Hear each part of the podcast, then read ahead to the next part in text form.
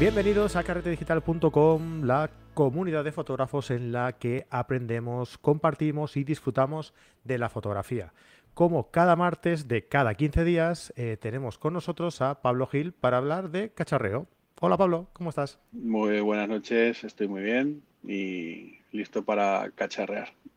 Muy bien, hombre. Pues antes que nada, déjame que recuerde que desde atrás, ¿sabes? Eh, hicimos un, desde atrás, uy, a ver. Hicimos un programa hace poco presentando a todos los que eh, la nueva temporada y toda la nueva estructura de, Carrete Digital, ¿vale? Y entonces eh, esto quiere decir que ahora tengo como supervisores, como gente que me vigila, ¿sabes? Lo que digo y lo que no digo y lo que... Y entonces me dicen, eh, tú lo que tienes que hacer cuando hagas un podcast, lo que tienes que hacer es hablar de lo que estamos regalando en, la, en nuestra página web en carretedigital.com, ¿vale? Y es una guía de 75 consejos para mejorar tu fotografía que he hecho yo. Así que ya podéis ir todos allí, descargarosla y día de paso pues me escribís y me decís a ver qué os parece, ¿vale? Venga, pues ya, ya lo he dicho, ya he cumplido. ¿Has hecho, tu, cuñita? Ya he hecho mi faena, mi cuña. Que me tengan que decir a mí que anuncie mi producto, digamos, hostia, es que ya me, deja a mí a la altura del, del betún, ¿eh? Bueno, pues es lo que tiene la gente con arte, ¿sabes? Los artistas sois excéntricos, distraídos. Sí, sí, sí, distraídos, sí, sí. ¿Qué te iba a decir yo? ¿Ves? Ya no me acuerdo. bueno, pues nada, que eso, que cada 15 días tenemos a, a Pablo aquí hablando de cacharreo y hoy hemos decidido que antes de ponernos a hablar sobre cacharreos de uno, cacharreos de otro, que cuáles son las últimas novedades del mercado. Pues antes de hablar un poco de eso, eh, vamos a, comentar un poco cuál es el material que nosotros usamos para hacer fotografía y cómo lo utilizamos. ¿no? Yo creo que antes de empezar a hablar del producto de otros, del contenido de otros, eh, pues hablar del nuestro propio, por si a alguien le sirve eh, de referencia, pues no está mal, ¿no? Entonces, pues mm, vamos a contar un poco qué equipo es el que tenemos cada uno de nosotros, eh, qué tipo de fotografía hacemos y para qué utilizamos ese material que tenemos. ¿Qué te parece si empiezas tú? Va, venga, luego ya lo digo yo. bueno, si no hay más remedio. que no se, ve la eh, pistola con la que te estoy eh, amenazando para que empieces tú. Eso no se ve.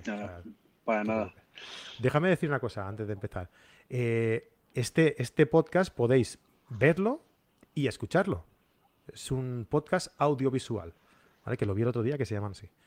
Y entonces podéis escucharlo en los, en los medios habituales, en iTunes, en Podbean, en, en eh, en Spotify. Y luego también podéis verlo en nuestro canal de YouTube. Si os pasáis por nuestro canal de YouTube, hay una lista de reproducciones y ahí tenéis los programas que hacemos con Pablo Gil, con Javier Alonso, con Fran Nieto, con Antonio García, todos, ¿vale? Así que ya podéis ir al canal de YouTube de Carrete Digital y ya que estáis, pues os suscribís y nos dejáis un buen like y nos comentáis cuál es el equipo que utilicéis vosotros y para qué. Venga, que nos gustará leeros y saber eh, qué clase de, gente nos ve, ¿no? ¿Qué, equipo tiene la gente que nos ve. Venga, Pablo, ya está, ya, no te molesto más. No, no, nunca es una molestia.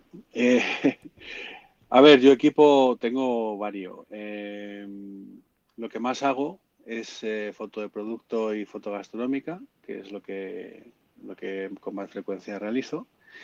Y para ese tipo de fotografía estoy utilizando normalmente eh, o un 90 macro, que últimamente uso mucho menos, o utilizo el 100 mm STF eh, Master, que es una lente de STF que es muy, muy curiosa. ya he hablado alguna vez de, de ese curioso desenfoque que tiene. Y esta es la que más utilizo para, para producto. Eventualmente también. más estos, estos dos? Eh, ¿qué, características principales tienen para que sean tus favoritos? Bueno, pues son los que más que, eh, distancia mínima de enfoque tienen. El, el 90 es un macro 1.1, entonces tiene 28 centímetros, me parece que son 29. y te permite un acercamiento a los objetos eh, mucho más pronunciado. No siempre tienes que acercarte a los objetos, pero, pero bueno, el, la característica de que, sea macro, tenga distancias cortas de, enfoque mínimo, pues te permite eso. y luego pues la, focal que tienen pues está en el entorno entre los 90, 100, 120 con respecto al sensor de 35 o 36 milímetros digital que yo estoy usando en la, serie R de Sony, pues eh, es la focal, pues yo creo que para mí la más, eh, la que más se adapta a la estética que yo quiero, que yo quiero sacar. También utilizo un, un 100-400, porque un 400 me parecía excesivo. Más que nada por, por, la envergadura y sobre todo por la distancia mínima de enfoque, que siempre es un factor. Entonces, aquí explico, porque hay gente que no entiende muy bien por qué esta, esta lente se puede utilizar para este tipo de cosas. ¿eh? Es que, claro, el 100-400, la, la, la, característica que tiene especial es que tiene una distancia mínima de enfoque muy corta para eh, en 400. Para lo que suele ser un 400, que suelen ser de 2-3 metros, esta óptica tiene una distancia mínima de enfoque de un metro y poco. Lo cual, lo cual quiere decir que en 400 se hace, incluso si me apuras, se hace casi como un macro, exactamente igual. Entonces, no exactamente igual, quiero decir que se aproxima mucho a lo que es un macro.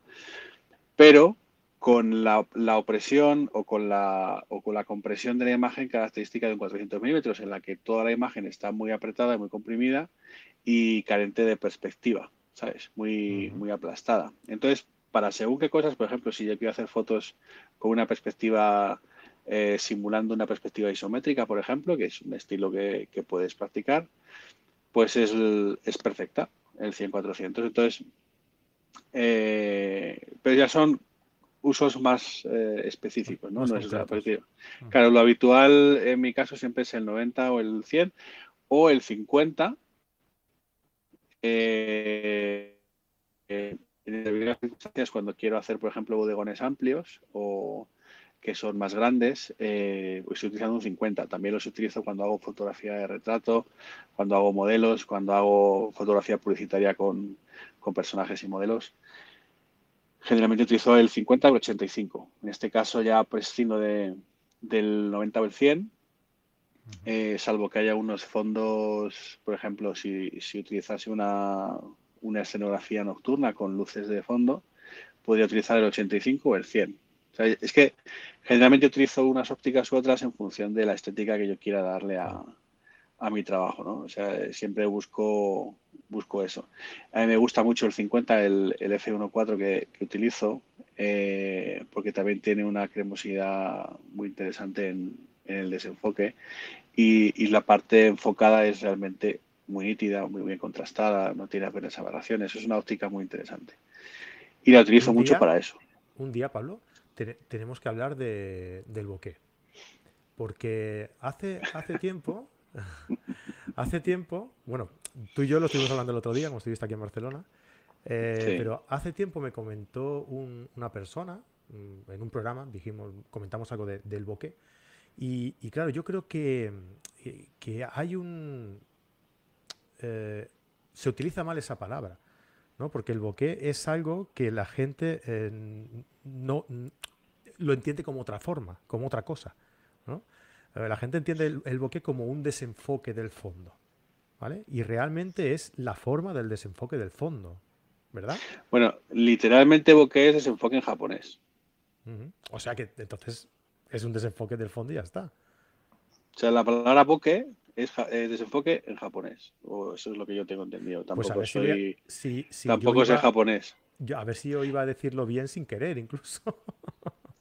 Entonces luego eh, la gente, hay, hay personas que consideran que el bokeh es como esa forma que se establece en el fondo, pero, pero no, o sea, en el fondo son estructuras, estructuras de los desenfoques que vienen producidas por, por los elementos ópticos y, y, que vienen derivadas de la profundidad de campo mayor o menor. Y como, y como te enseñé el otro día, pues según sea la calidad de la óptica, podemos tener desenfoques eh, desastrosos con, con perlas con formas de balón de rugby cortadas y, deformadas, con un círculo de, sí, que, que, bueno, pues ahí se nota que la óptica es barata. O tenemos desenfoques muy circulares, perfectos, sin, sin que se noten las palas, por supuesto, pero es que además eh, formas esféricas o formas circulares en todo el frame que esto es lo que realmente define una óptica de extrema calidad. Y esto tiene muy poquitas, generalmente son ópticas muy caras. Sí, tú me enseñabas el otro día una que tenía el desenfoque del fondo, era como estirado hacia los lados, y entonces en, los, en los laterales eh, era donde más se notaba ese efecto que tú dices, ¿no? De bombamiento, como de apepinamiento de los, elementos que se han desenfocado en el fondo, ¿no? Se genera un, una especie de, forma eh, que está ahí como, como escondida, porque si tú te fijas solo en, una parte no, no alcanzas, a, alcanzas a verla, pero si te fijas en todo el desenfoque, como si fuese un todo y te olvidas del motivo, entiendes la figura y ves como una especie de aro concéntrico que, que, que ordena de alguna manera las distorsiones de, esos, de esas formas. ¿no? y, es muy curioso porque una vez que lo detectas ya no puedes dejar de verlo. Entonces, les haremos un, un, un, mal favor a toda la gente que no se haya percatado de eso cuando se lo contamos, porque a partir de ese momento te odiarán cada vez que lo vean y, y entonces digan, ahora quiero una óptica de 3.000 o de 2.500 euros. Cuando antes con una óptica de, de 600 pues eh, estaban muy contentos. Claro. El, el, problema es que las ópticas de 600 euros no, no están diseñadas para controlar este tipo de, de problemas, porque bueno, pues no, no, se consideran un problema cuando, cuando eres amateur o cuando estás en aficionado. Hay profesionales a los que también les da exactamente igual y me parece perfecto, pero bueno, luego pues hay, hay otros que, que sí les importa. Entonces, yo es que quería compartir con todos nuestros oyentes la, el, contagio que tú me has creado, ¿no? Ahora no puedes dejar de, ahora no puedes dejar de verlo. ahora veo pepinos, pepinos desenfocados por todos los fondos. ya. En ese sentido, el 100 milímetros STF es, es la excelencia suma, porque porque ni siquiera ves los círculos, ves, ves manchas desenfocadas, o sea, el desenfoque está desenfocado. Y siempre digo, esta es la óptica que desenfoca el desenfoque. Sí, sí, entonces la gente me, se me queda mirando diciendo, este, este, tío es idiota. Pero, no, no, de verdad. Entonces, luego enseño la foto y me dice, ah, coño, es verdad, el desenfoque está desenfocado. Digo, ¿ves? Claro, yo lo digo mal, porque en realidad no es el desenfoque que, se desenfoque, que está desenfocado, sino que las, las perlas, las luces, las manchas circulares que representan una, fuente de luz extrema como una bombillita, que generalmente se hacen como círculos definidos, pues en la lente STF ese círculo no está definido, sino que también está desenfocado. Y entonces eso hace que el, que, sea, el producto, eh, eh, lo que se te produce en la, cabeza es un efecto muy orgánico, muy, pues eso, muy natural. Muy natural. Bueno, esto es un caso, yo creo que esto se, se entiende mejor viéndolo. Entonces, sí otro día, cuando si hablamos un poquito más de esto y un poquito más específicamente sobre esto, podemos enseñar fotos dando el ejemplo, ¿vale? Pues sí, hay, hay, hay, un vídeo que si lo quieres poner en mi, pues, en mi canal de YouTube, que es una, es una porquería, porque no, le hago mucho caso, pero bueno, de vez en cuando tengo por ahí vídeos. Eh, ahí tengo un vídeo de, de, cómo se hace una sesión de foto gastronómica y ahí hay algunas imágenes de referencia donde explico lo del STF. Vale. Pues, lo, pongo, en las notas del programa. Me lo pasas luego y lo del programa. Muy bien. Venga, ¿qué más? ¿Dónde nos hemos quedado? Va, ¿Qué había pues, utilizabas el 85? Esas son las, sí, el 85, el, el, 90, o el 100 en producto y el 100-400 también para alguna de estas cosas. Eh, luego, en el 50 habíamos hablado que para retratos junto con el 85. Y no tengo mucho más. Luego tengo el, el 1635, que lo utilizo sobre todo para vídeo. Eh, lo utilizo muchísimo en vídeo junto con el 85.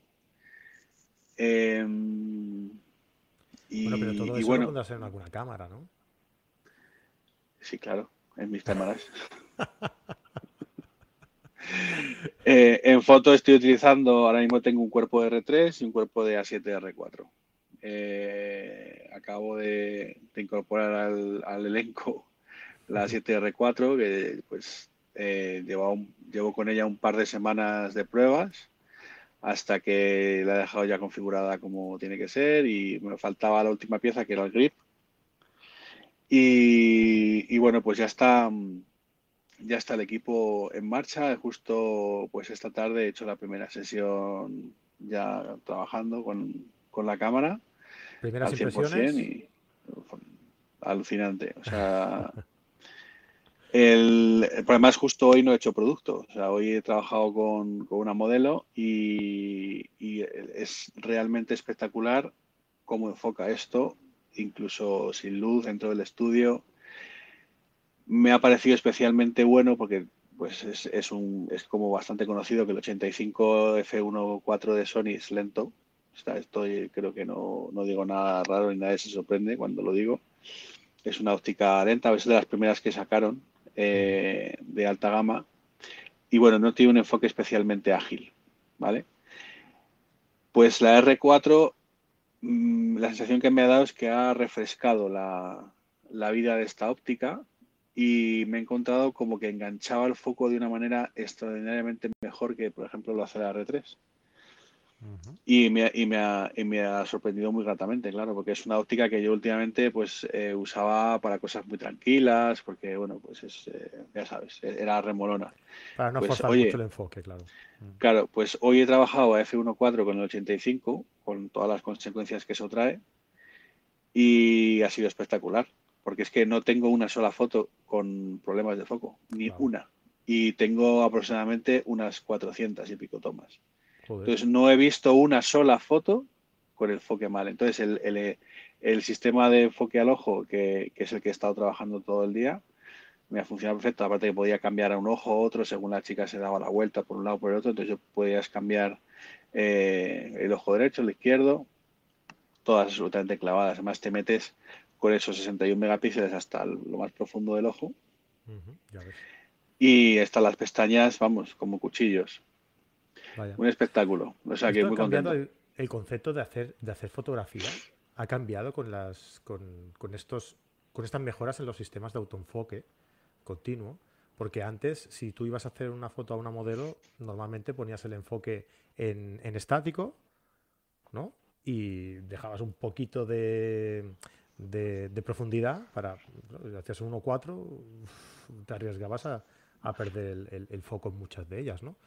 Eh, pero ahora con, esta mm, exactitud en el, en el foco al ojo del, del modelo, del ¿cómo era? ¿Motivo, sujeto o muñeco? del motivo, ¿no? Sí, sí, el motivo, bueno, yo siempre digo el motivo, porque como uso distintamente un producto o personas, pues el motivo queda en el medio de... Por eso, con, esa exactitud en el, en el foco, ha cambiado el, concepto de, hacer fotografía. y, yo creo que ahora el enfoque continuo no, lo mueves de ahí. O sea, tú dejas el enfoque continuo todo el rato. Si es a modelos, es claro, si es a producto. Eh, ya vi que, tú lo hacías más manual con el focus picking, ¿no? Ajustando el, foco manual donde tú quieres y, ya está. Pero a personas, prácticamente no, mueves la pestaña del, del, foco continuo con seguimiento al ojo, ¿verdad? Sí, yo de hecho he reducido a la mínima expresión las configuraciones de cámara. De hecho, es una de las cosas que puedes hacer, puedes quitar eh, modos de foco eh, y quedarte solo con lo que utilizas. Yo la cámara la, tengo única exclusivamente en dos modos. Tengo el, modo continuo, lo que viene, lo que era el servo en Canon. Eh, entonces el, foco se está haciendo continuamente. Y lo tengo en un área que es todo el cuadro, todo el fotograma. Entonces cuando estoy trabajando con modelos, la cámara detecta la cara y el ojo. Si tengo varios modelos, yo puedo elegir cuáles de las caras quiero, quiero enfocar con respecto a las demás. Puedo elegirla en todo momento, cuál es la cara que yo quiero. Y puedo elegir también qué ojo, si el izquierdo o el derecho. Con lo cual yo no tengo que seleccionar ningún punto de la pantalla, simplemente tengo que seleccionar caras. Eh, cómo, cambias la cara? Pues haciendo un gesto simplemente con la cámara. Eh, esto es más fácil verlo que contarlo.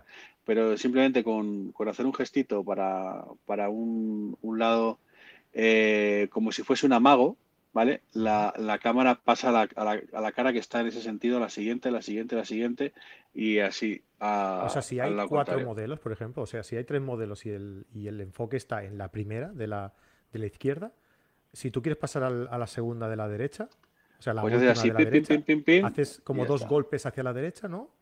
Eso y, es. Pom, pom, y, va, cambiando el foco hacia una y hacia otra, ¿no? Sí, una de las cosas que yo sugeriré eh, de cara al firmware es, es, que también se puede hacer mediante el joystick. Por ejemplo, la FX9, que es una cámara de vídeo que ha surgido, ha salido hace bien poquito. Eh, como no tiene pantalla táctil ni se supone que es una cámara dinámica para estar haciendo ese tipo de gestos, pues lo han incorporado en el joystick. Entonces, perfectamente podrían implementar este tipo de, de acción en el joystick de las, de las de foto.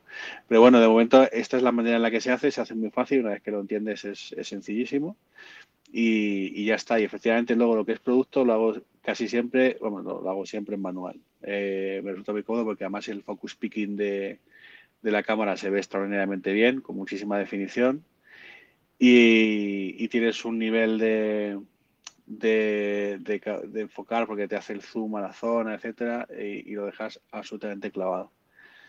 Y que y, se trabaja se trabaja súper cómodo. Muy bien, muy bien. Vale, pues me parece genial. Oye, hemos explicado aquí cuatro cosillas muy, muy interesantes que salen a raíz de, explicar lo que utilizamos nosotros, ¿no? ¿Has visto? No es simplemente explicar qué utilizamos y para qué. También salen conceptos diferentes que seguramente a la gente le, le, puede ayudar, ¿no? Porque yo, sí. Ah, el, el, tema de cambiar el enfoque en el continuo, eh, sí que me resultó muy, curioso cuando me lo explicaste el otro día, porque no tenía ni idea de que, era, de que era así. Claro, es que esto es una cosa que pasa mucho con la gente que viene de SLR y es que el concepto es radicalmente distinto. A mí me costó también entenderlo, o sea, no es que haya gente que sea más lista que otra, es que eh, la manera en la que se enfoca es, distinta. El sistema de foco de una DSLR, eh, tú tenías una serie de puntos en CRUP en cruz. Cuantos más puntos, pues eh, más definido, más, más rápido podía ser el enfoque, con más precisión, etcétera. Pero en el en la sin espejo con el PDAF, que es el, el, sistema de detección de fase, pues este sistema eh, funciona de otra manera, funciona de una manera completamente distinta. Eh, funciona por la imagen que está viendo, entonces no tenemos problemas ni de back focus ni de front focus, esto no existe en sin espejo, eh, porque lo que estás enfocando es el píxel, o sea, estás enfocando la imagen en sí, no una información que llega a un sensor independiente del sensor de imagen, que es lo que pasa a las DSLR. Entonces aquí los puntos de foco están integrados en el propio sensor de imagen, están integrados, de hecho eh, están metidos entre los píxeles, entonces no no puedes separar una cosa de la otra. Entonces, la manera de enfocar es distinta para empezar por eso. Tanto es así que cuando tú enfocas como cuando eh, como hacías en las DSLR, el enfoque va mal. Entonces, esto es la clásica cosa que tú oyes. Es que me he comprado una sin espejo y enfoca como el culo. Y entonces la primera pregunta que haces, pero de las nuevas, porque es evidente que había cámaras en 2014 sin espejo que enfocaban regular. ¿Vale? Pero desde el 15-16, desde el 15-16 las cámaras sin espejo, tanto de Sony, Fuji, Olympus, enfocan como verdaderos diablos, o sea, eso es, rapidísimo. Entonces, generalmente el problema suele ser este, que la gente no modifica su forma de, trabajar el foco, porque tampoco nadie se lo explica que ha de hacerlo, y siguen trabajando con el modo sencillo. Pero claro, el modo sencillo o enfoco, primero tiene una desventaja, es que si tú basculas, y hablamos de sensores con más resolución que hace 10 años, mucha más resolución, si basculas un poquito, la profundidad de campo eh, te puede jugar una mala pasada porque ya pierdes nitidez. Entonces, el, hecho de tener un fuego continuo siempre es una buena idea si, si la cámara engancha los objetos en el sitio adecuado, porque aunque tú bascules un poquito, aunque sea un centímetro delante o atrás, y estás con profundidad, profundidad de campo baja, lo va a seguir y ese error te lo corrige en tiempo real. O sea, no hay, no hay una posible pérdida de nitidez ni de foco. Entonces eso es muy interesante. Solo por eso ya merecería la pena. Pero es que luego el concepto es distinto. Ya no enfoco y encuadro. Ahora es al revés. Ahora hago el encuadre, cojo el encuadre que a mí me gusta y entonces le doy a enfocar. Y dirá la gente, bueno, pero ¿cómo? ¿Dónde enfoca? Pues bueno, hay dos posibilidades, que la cámara elija el foco porque tienes una detección de cara, una detección de ojo, que bueno, pero si quiero enfocar a un lápiz que tiene sujetando la mano, pues no hay ningún problema. Sin levantar el ojo del visor, yo pongo el, dedo en, la pantalla de la cámara, sin levantar, ¿eh? y hago ra, ra, ra, ra, y con el pulgar yo pincho donde quiero que la cámara enfoque. Y a partir de ese instante la cámara va a seguir ese objeto. Espera, espera, espera, espera. espera. Eh, o sea, tú sin levantar el ojo del visor, pinches en la, eh, en la pantalla. En la pantalla, sí, como si fuese un trackpad. y tú vas viendo en el visor cómo mueves el punto El hasta llegar puntero. al que. Ah, ándale. Vale, Pero vale, esto lo vale. tienen más cámaras, no solo lo tiene la Sony, ¿eh? O sea, Ajá. esto también lo tiene Olympus. eh, no sé, creo que la Fuji X-T3 me parece que también lo tiene. Y, y es comodísimo. Hay gente, Hombre, o sea, esto ya depende de las morfologías. Por ejemplo, hay gente que tiene narices muy prominentes o que está, no, fuera de coña, o que está acostumbrada a ver el visor o que está acostumbrada a ver el visor por el ojo izquierdo en vez del derecho, pues tienen problemas. De todas maneras, tienes pues, la posibilidad de configurar las pantallas para utilizar la parte derecha, la parte izquierda, solo un trocito. Eh, o sea, todo esto lo puedes configurar en, en los menús para ver cómo quieres utilizar ese trackpad. Y si, y si no, eh, también puedes darle a- al joystick un, un puntito y empezar a manipularlo de- y, y seleccionar un, un solo punto. O sea, tú puedes configurar la cámara para todo este tipo de cosas. Pero para que veas que yo he reducido los, los 50.000 cosas que, que hay para enfocar, las he reducido a tres. Y ujú. así es mucho más sencillo. Pero claro, me, me- me- me sirve para todo. Claro. Vamos a hacer una cosa. Mira, eh, para no pasarnos mucho del tiempo, te voy a hacer una pregunta más y ya en el próximo programa explico yo lo que mi material. ¿Te parece? Me parece Venga. ok. Si estamos haciendo, por ejemplo, un partido de, de fútbol o de baloncesto, que a lo mejor es más, eh, es más eh, evidente lo que te quiero preguntar, porque el campo es más reducido y hay más gente en el mismo espacio, ¿vale? Eh, ¿Cuál es la mejor forma con la que tú cambiarías el foco de un jugador a otro? Es decir, si yo tengo el foco en un jugador que viene y pasa la pelota hacia un lado, ¿cuál es la mejor forma de dejar de enfocar a ese jugador y enfocar el que ha recibido la pelota en ese momento? Pues partiendo de la base que yo no me dedico a ese tipo de fotografía y soy Sí, un perfecto que lo- ignorante, Que, que los jamones y los helados no juegan a básquet. Pero... Claro, pero, pero bueno, a mí eh, las, las, las veces que he hablado con, por ejemplo, con personas como Diego Souto, que, que es especialista en este tipo de fotografía, el- ellos lo hacen a través del joystick muchas veces. Hay otros fotógrafos que, mm, que a lo mejor no están utilizando el, el, el visor, como por ejemplo, eh, me, viene a la cabeza, no es un par de ojos, por ejemplo, fotografía muchas veces ciclistas o corredores, ¿no? En, en maratones o en Antonio Prado, que también le, le conocemos. Sí. Pues este eh, deja la pantalla y, y- y- y va siguiendo, ¿no? El- el- lo que es la, la cámara va siguiendo los lo que, los objetos que se mueven, ¿no? Si quieres Ujú. cambiar de objeto, pues en este caso la R4 sería simplemente dar un toque con la pantalla A la pantalla. ya y, seleccionar el nuevo motivo y la cámara y la cámara sí y- pero eso también ocurre mirando por el visor o sea que decir todo lo que haces a pantalla descubierta ocurre igual si estás mirando por el visor y lo haces con el dedo pulgar Pero si lo haces así, tienes que desactivar lo del el sensor que te apaga la pantalla en el momento en el que acercas el, el ojo o, o no hace falta. no la, la- las, las Sony lo que las últimas lo que tienen es que cuando la pantalla está plegada si tú pones el ojo en el visor se enciende el visor y se apaga la pantalla Eso es lo que te decía. pero eh, pero la pantalla táctil sigue activa Vale, o sea, el táctil no se apaga, simplemente se apaga el No. visionado de la pantalla. se apaga se apaga en la pantalla como visor pero el panel táctil sigue funcionando como si fuese un trackpad de un, de un portátil exactamente igual. Eh, esa es la, esa es la, la historia.